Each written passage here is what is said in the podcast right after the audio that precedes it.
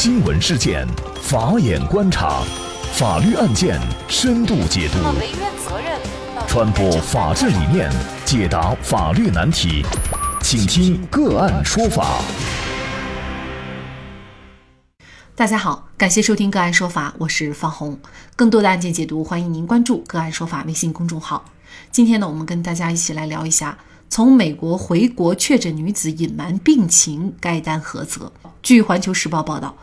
最近一个发生在北京的输入型新冠肺炎病例引起了舆论的关注。根据北京市疾病预防控制中心副主任庞星火介绍，这个名叫李某的确诊病例是在三月十三号和她的丈夫和孩子从美国洛杉矶乘国航客机抵达北京首都机场的。庞星火还介绍说，李某常年居住在美国的马萨诸塞州。他自述自己在二月二十六号到二十七号在美国参加公司会议，其中一名同事后来被诊断为确诊病例。然后他自己在三月一号也出现了发热等不适。另外，李某说自己在三月三号、五号、十号、十一号在美国就诊的时候，三次申请新冠病毒核酸检测都遭到了拒绝，所以他才于三月十二号从美国洛杉矶乘飞机回到中国治病。然而，随着这个案例在舆论中的发酵，人们逐渐发现这个李某的问题可能比想象当中的要严重和过分。比如，《北京日报》今天一篇最新报道说，这个李某在美国洛杉矶登机以前，曾服用了大量的退烧药，并且对乘务人员隐瞒了自己的病情，还说自己没有同行者，仅称自己有点不适，让乘务员把自己安排到了飞机的后排就坐。直到临近飞机落地前两个小时，这个本来就是想从美国跑回中国治病的李某，这才吐露真相，说自己任职的公司有人确诊，他自己也发烧了，但吃了退烧药，还说自己有丈夫和孩子在机上同行。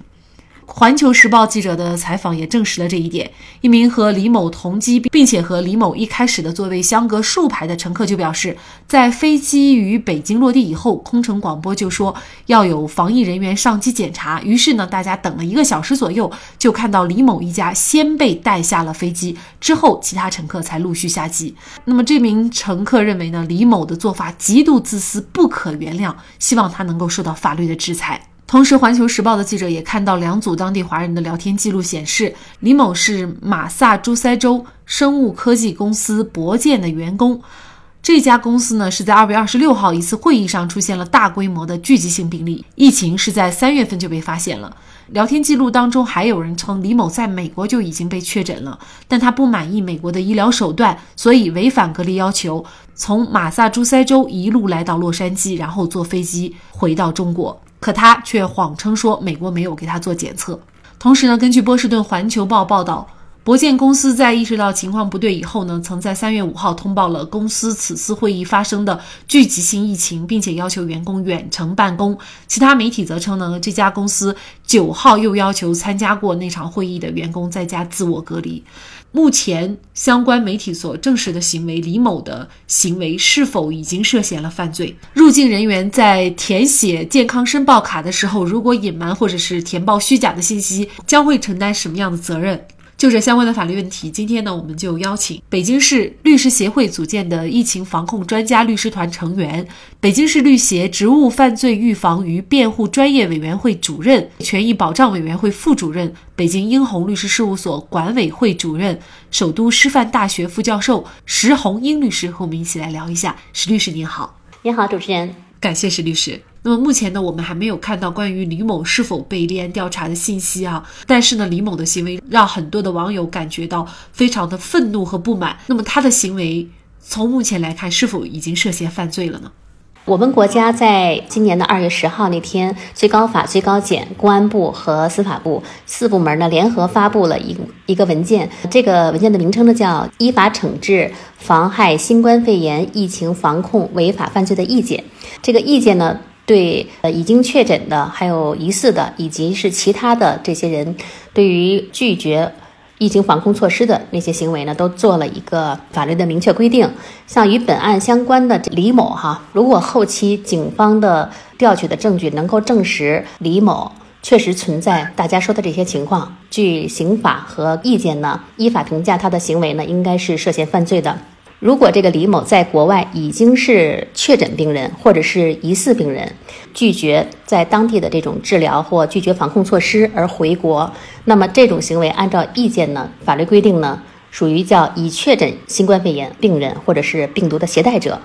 拒绝隔离治疗措施或者是隔离期未满擅自脱离隔离治疗，进入公共场所或乘坐这个公共交通工具进入了公共场所。疑似病人呢，就是有前面的这些行为造成新冠病毒传播的，那么这两种情况都会以叫以危险方法危害公共安全罪来定罪处罚。如果说他当时还没有确诊哈，你比如说他从国外回国的话，已经发烧了哈，已经有干咳的这些症状，而且上飞机之前还吃了退烧药来隐瞒这个情况。上飞机之前呢，可能也是没有如实申报。如果他违背了这些防控措施哈，拒绝执行这些防控措施的话。那会以妨害传染病防治罪定罪处罚，所以客观依法评价他的行为需要有警方的证据。就目前一段时间来看呢，我国新增境外输入的确诊病例呢也在不断的增加。那么对于境外输入病例的防控呢，也显得至关的重要。如果防控不力呢，很有可能就前功尽弃了。目前我们国家对于入境人员呢是要求每个人都要填写健康声明卡。那么，如果有人隐瞒或者是填报虚假的信息，会承担一个什么样的责任呢？这个问题非常好哈，这也提示给我们那个广大从国外回来的，如果身体有不适哈，不，比如说干咳呀或者发烧啊，有任何其他的像新冠肺炎那种症状的任何不适，或者是从这种疫情高发地区回来，你必须是要如实的去严格按照新冠肺炎疫情防控措施，叫如实申报，不能隐瞒或者是虚假填报。因为现在这个疫情防控形势还是很严峻的，如实申报呢，也是咱们出入境人员必须要承担的一项法律义务。如果要是隐瞒或者虚假填报，它会两两种情况：要是没有造成疫情传播，那还好；如果造成疫情传播的话，呃，依据相关法律会追究他的相关责任。那么。呃，其实大家如果是说从国外回来如实申报，有利于相关部门呢做出一个正确的判断，及时呢采取科学的有效措施，可以控制这个疫情的跨境传播。那么对于这个身体不适的这些人呢，他们自己也能够做到一个早发现，然后早隔离、早治疗，对。本人也是有好处，对这个国家的疫情防控也是有好处的。所以，如果他们隐瞒或虚假填报的话，如果造成了这个传染病传播的话，那会以传染病防治罪定罪处罚。所以，不能隐瞒，不能虚假填报，这是很关键的。那么另外呢，还有一种情况，就是在河南发生的一起入境病例，他是自己入境的时候呢没有症状，但是回到驻地以后呢又不主动报告境外的旅居史，后来呢是确诊了患有新冠肺炎。那像这种情况又是否构成犯罪呢？呃，入境以后不如实申报的话，呃，一定会有问题。咱们的防控措施是要求原来是。没症状居家隔离十四天，有症状的话集中定点隔离。特别是从疫区回来的话，应该是都要求集中定点隔离的。但如果他呃自己没症状，也隐瞒了自己从疫区疫情高发地区回来这个情况的话，那引起传染病传播风险的，就会以妨害传染病防治罪来来定。如果他自己确实没什么事儿，那这个我估计就应该是一个行政处罚了，就不会在刑事犯罪领领域里考虑了。妨害传染病防治罪呢，它的主观表现是一种过失，也就是说，咱们境外回来的这些行为人哈，如果说他的行为呃引起甲类传播或者传播的严重危险，他自己并不希望也不明知的，但是他的行为呢违反了这个传染病防治法的规定的这个行为，对这个行为是明知的，他对后来造成的危险是不明知，他自己。还没有任何症状，或者症状很轻，是不是一般感冒？不是新冠肺炎。现在对咱们的这个要求就是如实申报，不得隐瞒任何情况，及时填报这个呃健康卡，及时遵守这个隔离的措施。因为他不申报，导致了整个飞机上的人，呃，可能跟他密切接触的机场的人，都可能会没有按照就是疫情防控的那种级别来去防护，所以会导致更多的。人有可能会患上这个新冠肺炎，引起这样的一个传播危险。嗯，那么入境人员呢，可能会从各方面考虑，呃，一来呢不愿意隔离，二来呢怕给自己带来各种各样的麻烦，所以呢，会出于各种原因来隐瞒自己真实的情况，或者呢，没有主动的去。其实，只要你违反了政府相关部门的一些规定措施的话，无论你有没有实际的感染病例，或者是呢有没有实际的造成了别人的感染，都有可能会承担法律责任。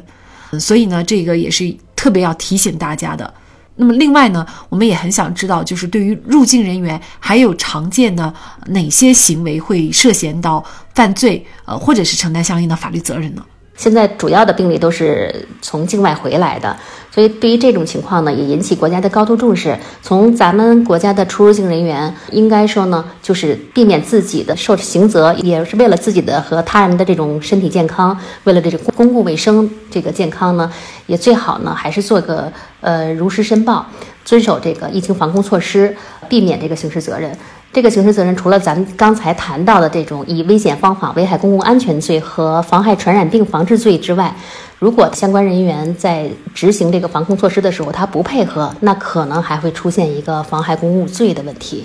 比如说他的那个随随处吐口水呀，或者那种导致的那种呃带病毒的病菌传播呀，那么这种轻则是还有一个寻衅滋事罪，还有这样的一个罪名。嗯。眼看着我们国内在付出巨大代价，马上就要战胜疫情的时候，一些不遵守法律规定的入境人员又给国内的防控工作带来了巨大的挑战。一些已经清零的省份，可能马上可以学校开学、饭店营业、医院正常治病的时候，又因为新的输入病例而推迟。所以，你的不如实申报，何止仅仅是传染一些人那么简单？一个病例关系着我们每一个人乃至整个国家的命运。如实申报不仅仅是法律的严格要求，更是做人的底线。否则，这些锅你必须背。好，再一次感谢北京市律师协会职务犯罪预防与辩护专业委员会主任、权益保障委员会副主任、首都师范大学副教授、北京英宏律师事务所管委会主任石红英律师。那么，大家如果想获得我们节目的图文资料，欢迎您关注“个案说法”的微信公众号，在历史消息当中就可以找到这期节目的全部图文资料。那么，大家在生活工作当中遇到一些法律问题呢，也欢迎大家向我们进行咨询。您可以添加幺五九七四八二七四六七这部手机号码的微信号，